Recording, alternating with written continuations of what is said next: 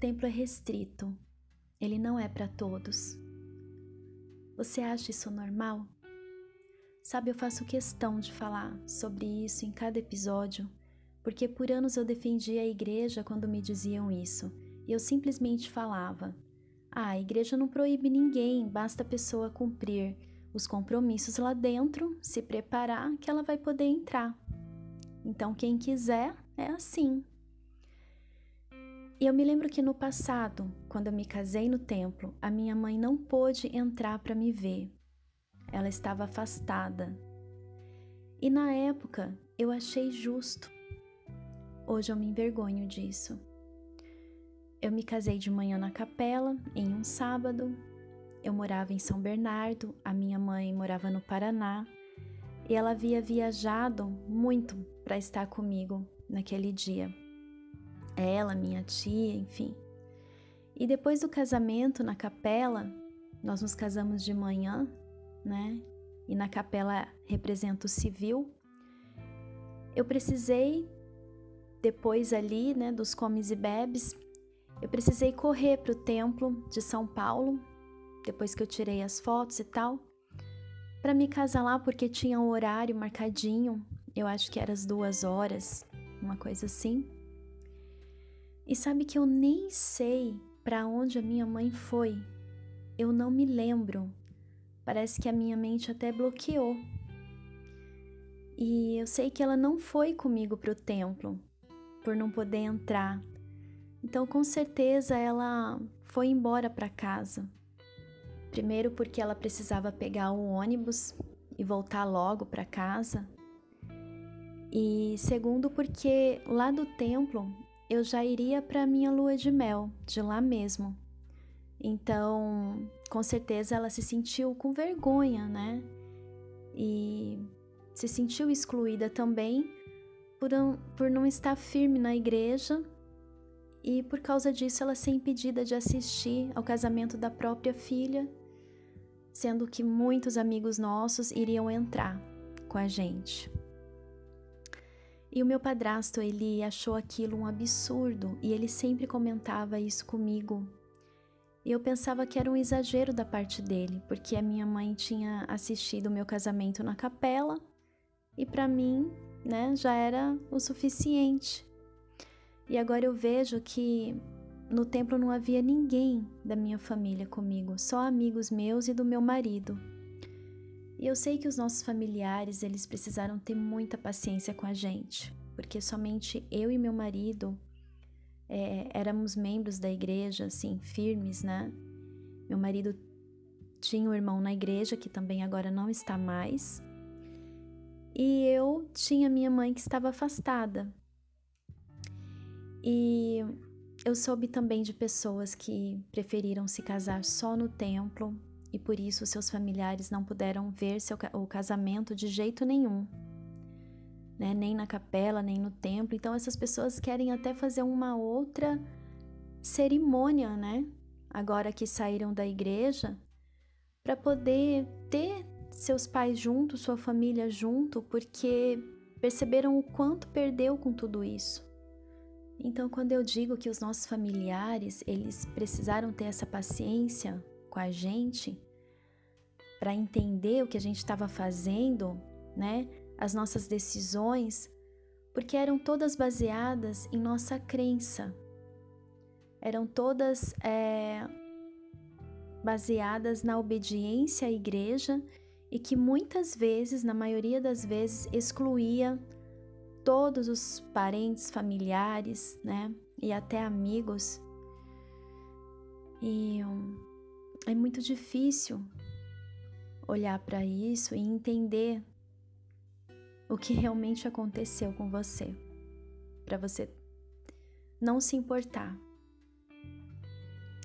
E quando nós estamos lá, nós tentamos explicar essas coisas às pessoas como se fosse a coisa mais bonita e compreensível do mundo, né? Por que tanto segredo? Ah, porque é sagrado. E por que é sagrado? Porque são coisas que Deus revelou. E assim cada grupo acredita em um Deus que vai revelando coisas específicas a cada grupo, coisas completamente diferentes. Ah, na igreja suja é diferente.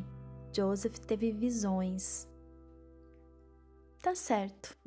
Ellen White da igreja adventista, por exemplo, também teve visões, teve muitas visões.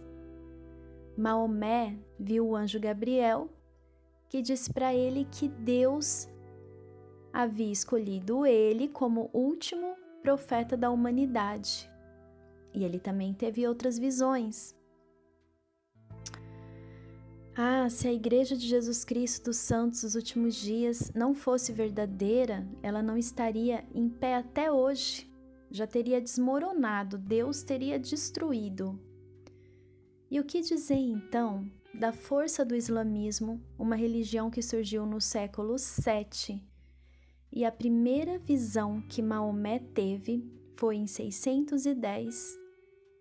E eles estão fortes até hoje o islamismo está entre as maiores religiões do mundo e os adventistas também estão por aí, com uma boa estrutura, né, com a igreja ali com muitos seguidores também.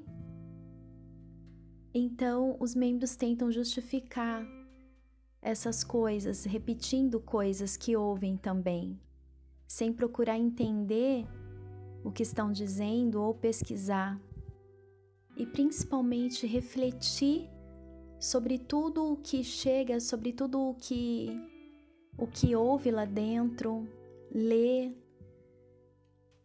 e refletir sem influências de de membros e opiniões de membros e coisas que os líderes da igreja estão falando. Refletir com a mente limpa, refletir com a sua própria mente, na verdade. Bem, agora eu vou falar sobre quando eu entrei no templo pela primeira vez. Porque no primeiro episódio eu comentei um pouquinho sobre isso, mas eu tenho outras coisas para dizer. Quando eu entrei no templo pela primeira vez, eu fiquei maravilhada. E é claro que as pessoas ficam mesmo, porque tudo lá dentro é lindo, é organizado, muito conforto, muito luxo. E com todos os meus anos de preparação para estar tá lá dentro, a minha mente ela já estava bem doutrinada para aceitar cada detalhe que eu visse lá dentro. E eu pensava: nossa, Cristo merece um lugar, um lugar assim. A casa de Deus merece todas essas coisas caras, toda essa riqueza. E nisso eu não via problema algum. É difícil admitir, mas é. Então, para mim era super natural tudo aquilo pertencer a Jesus Cristo e ser daquela forma. O templo tinha que ser assim também para ser uma luz para o mundo, né? Tinha que ser uma coisa assim que chamasse a atenção mesmo. E eu pensava exatamente como todos ao meu redor, como todos da comunidade porque na verdade essas ideias elas pairam no ar, você adquire como se fosse um vírus. E quando se vê, você já está infectado e está infectando outras pessoas também, né? O seu pensamento ele vai se moldando para ficar da mesma forma, ficar na mesma sintonia dos outros. E sem a gente perceber, a gente já está pensando assim e levando essa ideia adiante. Eu já falei no meu primeiro episódio sobre o templo como foi constrangedor fazer a iniciatória naquele meu primeiro momento e como eles mudaram essa parte, com certeza devido a processos e por medo e não por revelação, mas mesmo por medo e cautela e adaptaram isso aí, porque era uma coisa muito estranha mesmo e constrangedora. Quando eu fui participar da sessão, foi tudo igualmente estranho. Então eu achei estranho mesmo, eu não me senti bem. Porque o oficiante lá na frente, ele parecia um robô realmente.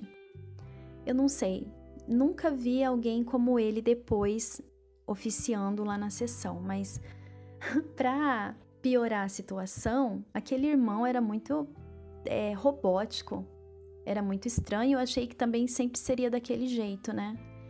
Não parecia humano. E as pessoas elas faziam as mesmas coisas, recebiam símbolos e sinais, todo aquele ritual. E quem conhece o templo sabe como é que é. E naquele momento, eu estava ali, eu pensava que eu estava em outro lugar, em outra igreja, com outra doutrina. Eu não reconheci a igreja ali naquele momento. Então eu achei tudo muito difícil, muito complexo. Eu pensava que seria algo simples, como eu acreditava que a igreja fosse. Uma igreja simples, né? Um evangelho simples. Mas não foi assim. Realmente foi muito complicado tudo. E nunca deixou de ser. Nunca deixou de ser, como eu falei no meu episódio passado, aquela tensão ali dentro. Tudo muito formal, tudo muito robotizado e eu fiquei triste, eu fiquei pensativa. Foi bem difícil digerir tudo aquilo para mim.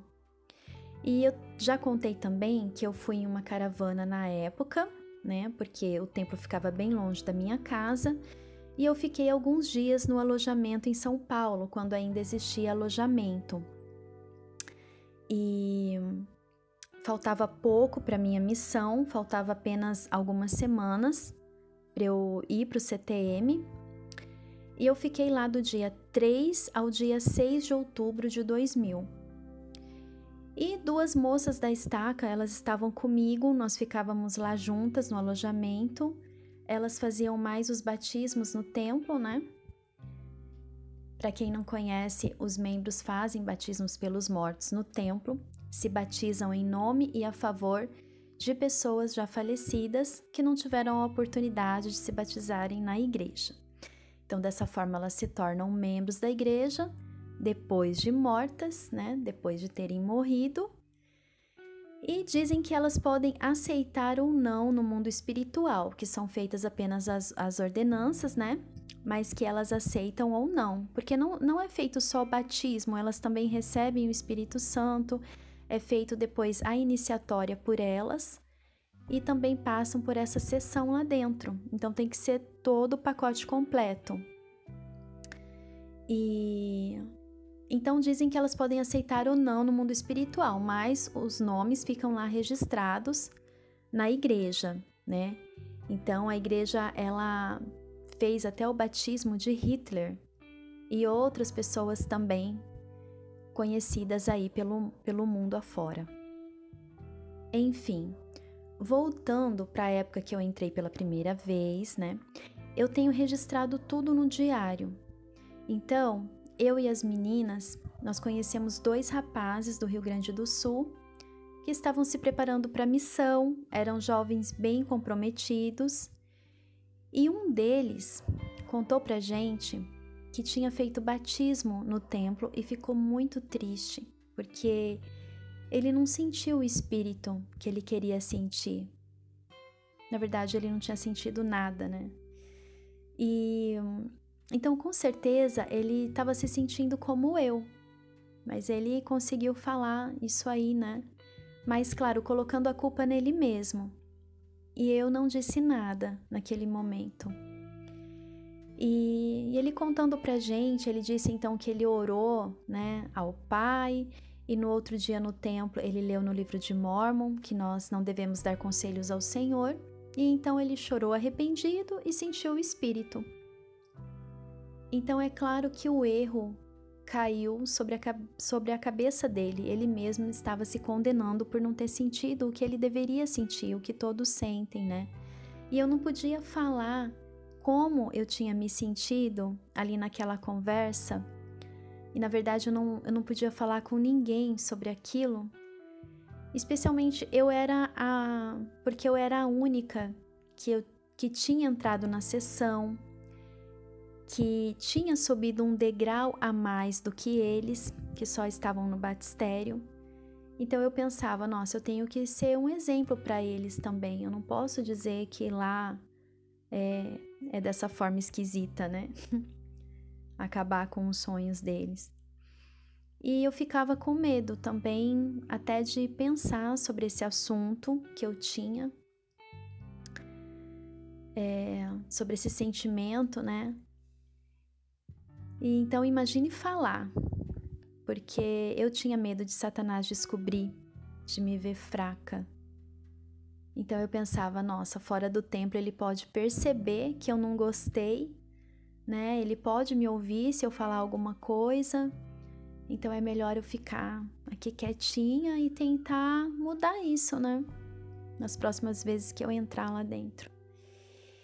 E é, a amiga que entrou comigo, que foi minha acompanhante, ela percebeu que eu não estava querendo muito ir para a sessão, que eu estava querendo só ficar no, nos batismos, né? E ela me deu uma bronca, porque eu não queria ir mais na sessão e eu estava até evitando entrar no templo, às vezes eu queria ficar lá conversando lá fora, né, com os jovens. E na verdade eu não estava nem um pouco com vontade de ir para a sessão. Essa é a verdade, mas é claro que eu não disse isso, né?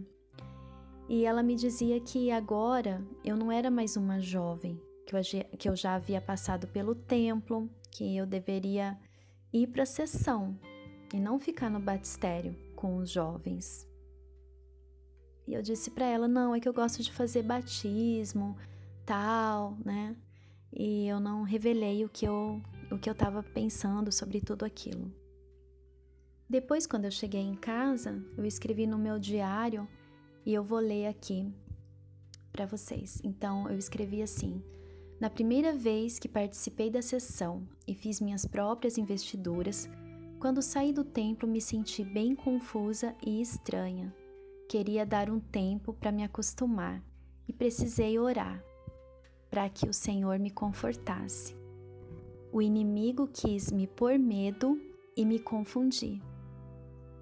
Olha que interessante eu ter escrito isso no meu diário, que eu senti medo. Eu escrevi essa palavra medo.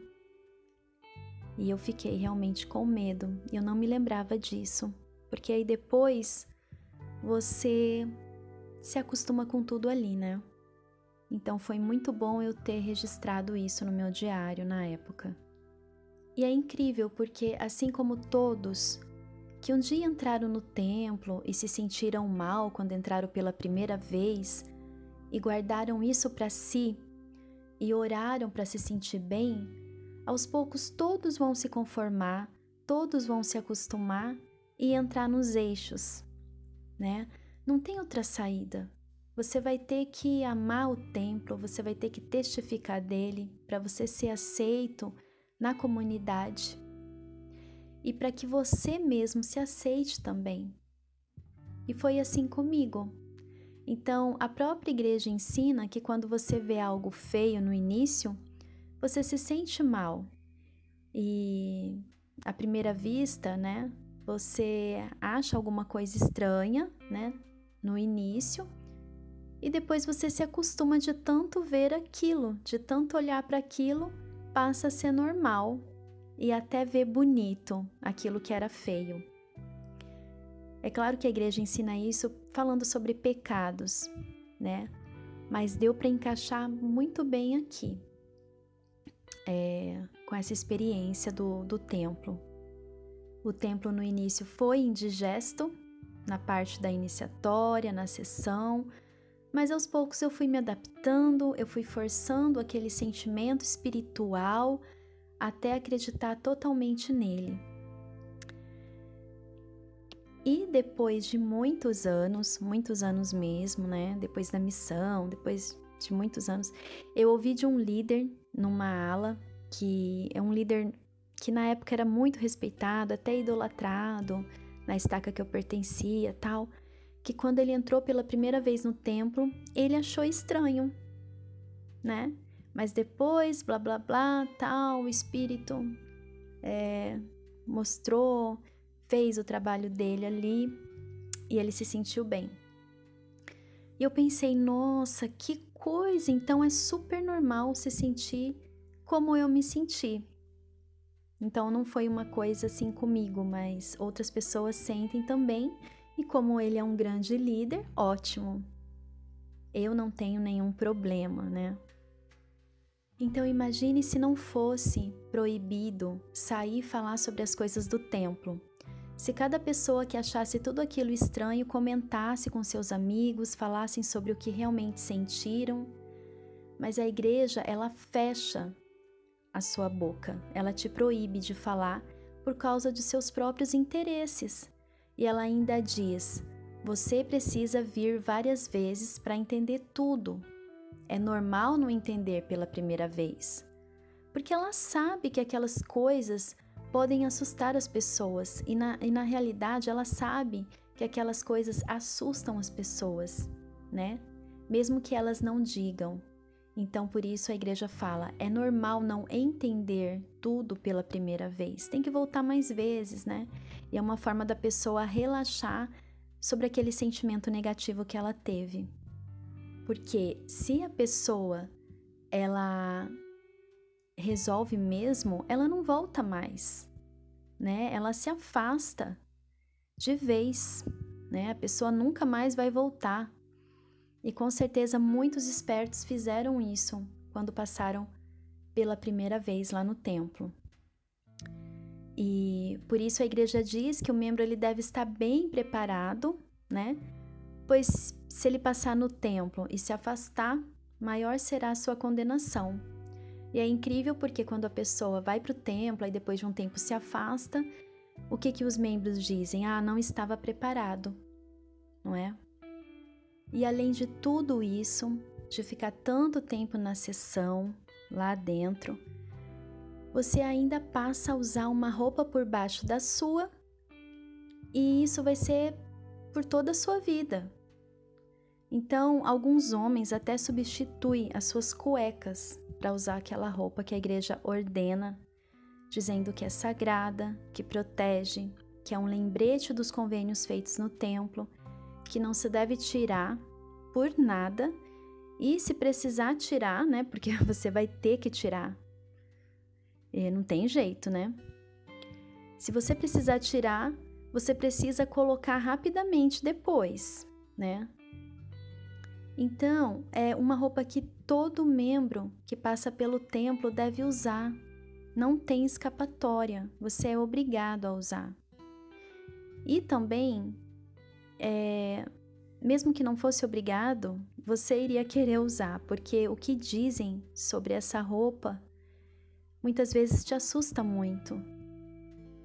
Então, coisas que eles dizem que se não usarmos corretamente, né, a parte de baixo, a parte de cima. Então, antigamente até falava que as mulheres tinham que usar por baixo da, da calcinha, né, e a calcinha por cima do garment coisa que eu nunca fiz, assim, nunca gostei. E aí depois já foi falado que não, que poderia usar sim por baixo, mas aí muitas muitas mulheres lá dentro já tinham acostumado daquela forma, falou: "Não, eu aprendi que o, que o garment tem que estar tá em contato com a pele. Então tem que ser primeiro, depois põe a calcinha", sabe? Coisas assim.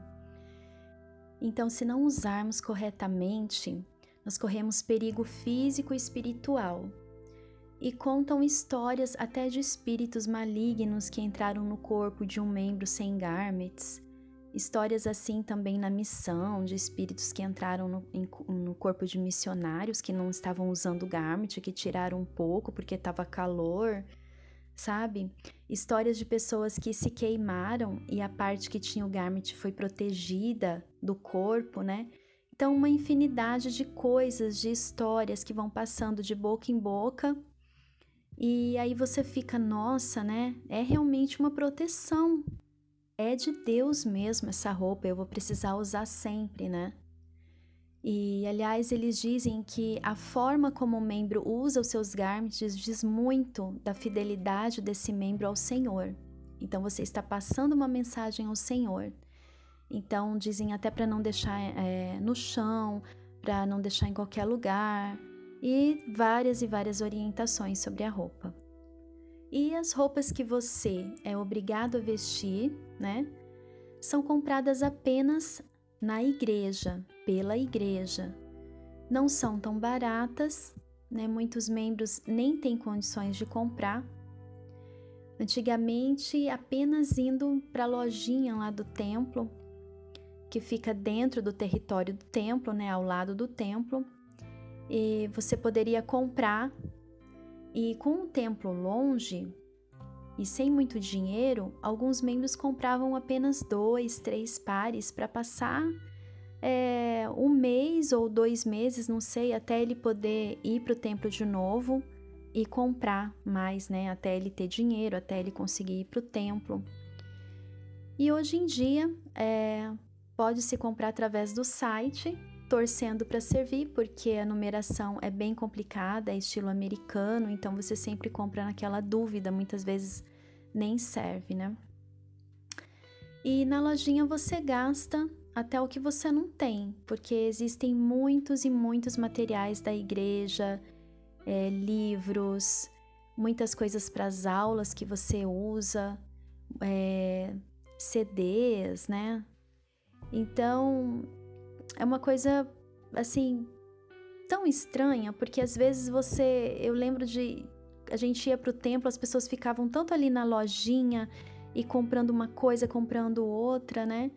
Que acabava até se atrasando para entrar na sessão do templo ou perdia a sessão, né? E tudo isso envolve muito dinheiro, envolve é, muitas coisas. Eu fico pensando, paga-se tudo para entrar no templo e estar no templo e fazer parte. Então você começa pagando a caravana, os garments, os vestidos, né? E os ternos próprios que é preciso comprar. Então, cada um tem que ter o seu e são caros também. Então, você precisa levar o dinheiro para comer, para viagem, quando mora bem longe. Precisa pagar uma taxa mensal, que é o dízimo, senão a sua entrada vai ser negada. E eu li um comentário muito bom no grupo de apoio para ex-mormons no Facebook, Mormonismo Sem Censura, uma pessoa dizendo que pessoas indo ao templo é dízimo garantido. E é verdade, sim, é garantido. Porque as pessoas movem o céu e a terra se elas acreditam em algo que possa aproximá-las de Deus. Algo que possa garantir na outra vida que elas fiquem junto de seus pais, de seu marido, esposa, filhos, um parente que se foi, que você quer rever, quer se encontrar, quer ficar junto para sempre com essa pessoa, que é o que o templo promete. Então a pessoa pensa: se o dízimo é tão importante assim, que me permite entrar dignamente e aceitavelmente no templo, eu vou pagar. E ainda eu vou doar mais para o fundo de jejum, no fundo missionário, eu vou andar a segunda milha, eu vou ser o mais fiel possível só assim eu vou estar seguro e eu vou garantir que tudo fique bem comigo e com minha família. Então imagine como seria se não existisse o templo. As pessoas talvez não seriam tão comprometidas em pagar todo mês 10% de seu salário para a igreja. E muitos pagam seu salário bruto. E também 10% de qualquer dinheiro extra que a pessoa recebeu. E a igreja conseguiu envolver o trabalho no templo tanto para os vivos quanto para os mortos, para a coisa não ter fim mesmo. Então envolve toda a sua família, que deve ser trabalhada até onde não der mais, para você pesquisar. É uma coisa infinita, que você vai trabalhando naquilo, indo para o templo, levando nomes, levando nomes, aí você tem que voltar para o templo, voltar para o templo, né? E eu fico pensando como é estranho é, essas ordenanças pelos mortos ter que ser dentro do templo, né? Porque nem sempre foi assim. Então, é, no começo dessa prática, em 1840, os batismos pelos mortos eram feitos nos rios. Então, é, eu até vou ler uma parte que tem no aplicativo da igreja mesmo, que é sobre o batismo pelos mortos, tópicos da história da igreja, uma coisa assim. E lá fala: os santos receberam a notícia dessa prática com entusiasmo e começaram a realizar batismos nos rios e ribeiros próximos em favor de parentes, amigos e pessoas proeminentes. É, os batismos eram realizados por homens que tinham o sacerdócio de Melquisedeque na presença de testemunhas. E aí fala que o primeiro batismo ele foi realizado é, por uma pessoa aqui e tal, e que tinha falecido pouco tempo antes. E o batismo foi realizado no rio Mississippi. E aí depois fala que em janeiro de 1841, Joseph Smith recebeu uma revelação que os batismos pelos mortos deveriam ser realizados nos templos. O Senhor explicou: essa ordenança pertence à minha casa. Ordenou aos santos que terminassem a construção de um templo em Navu. Então, olha só como foi tudo modificado, né? Mais uma vez, Joseph Smith recebendo uma revelação aí nova.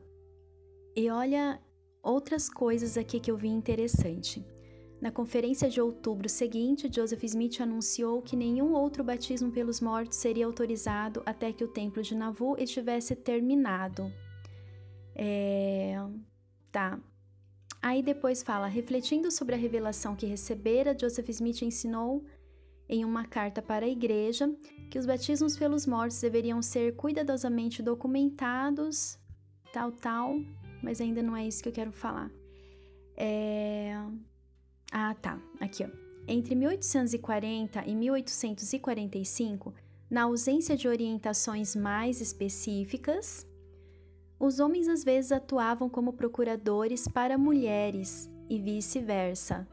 Então, o homem se batizava em lugar de uma mulher falecida e a mulher se batizava em lugar de um homem falecido e podia ser assim, né? E aí, em 1845, depois da morte de Joseph Smith, Brigham Young anunciou que daquele momento em diante os santos nunca veriam um homem ser batizado por uma mulher, nem uma mulher por um homem.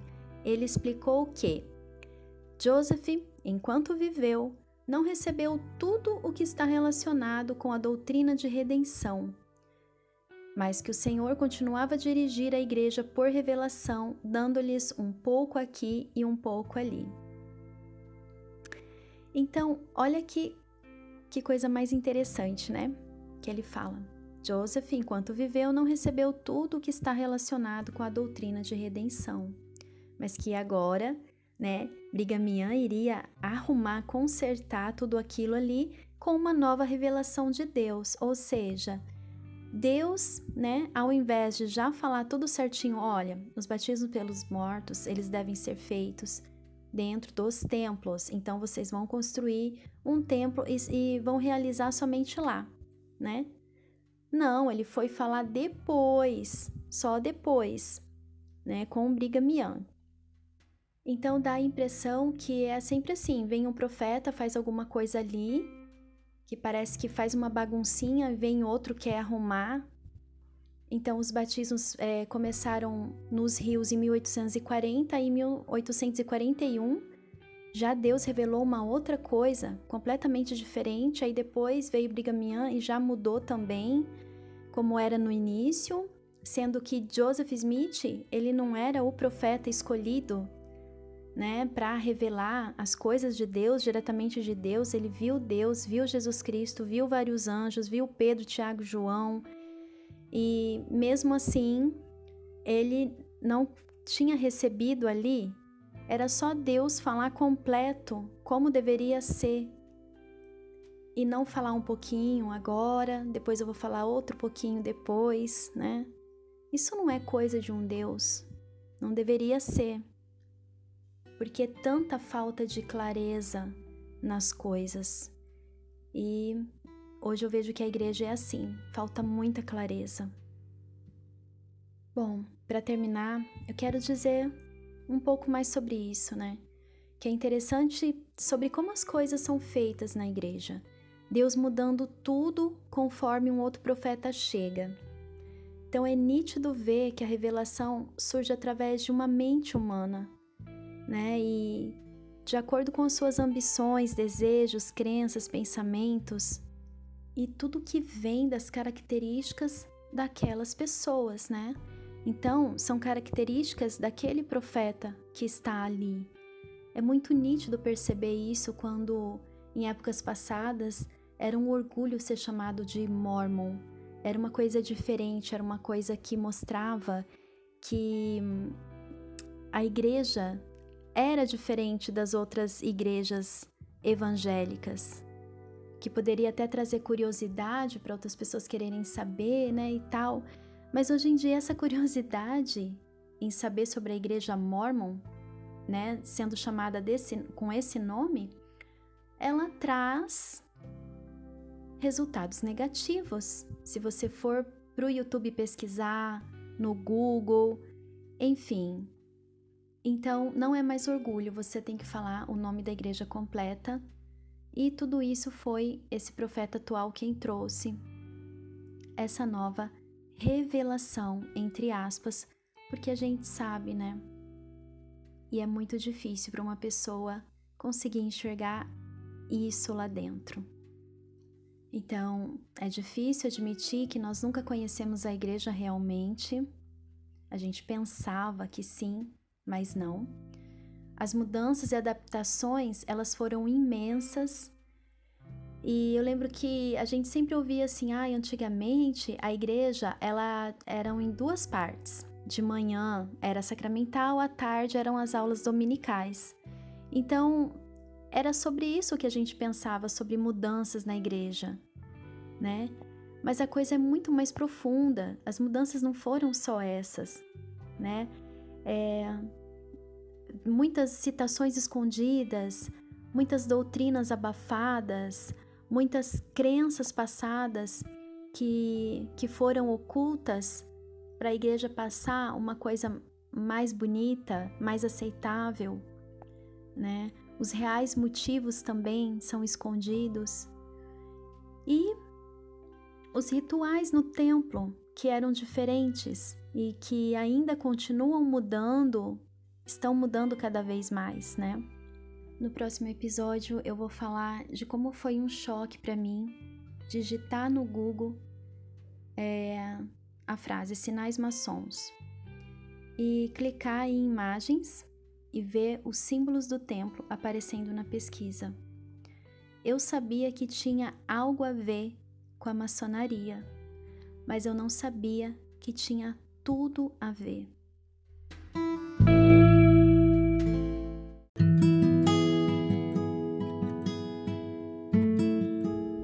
E por hoje é só. Agradeço muito a sua presença até aqui. Fique à vontade para compartilhar esse conteúdo com alguém que precise.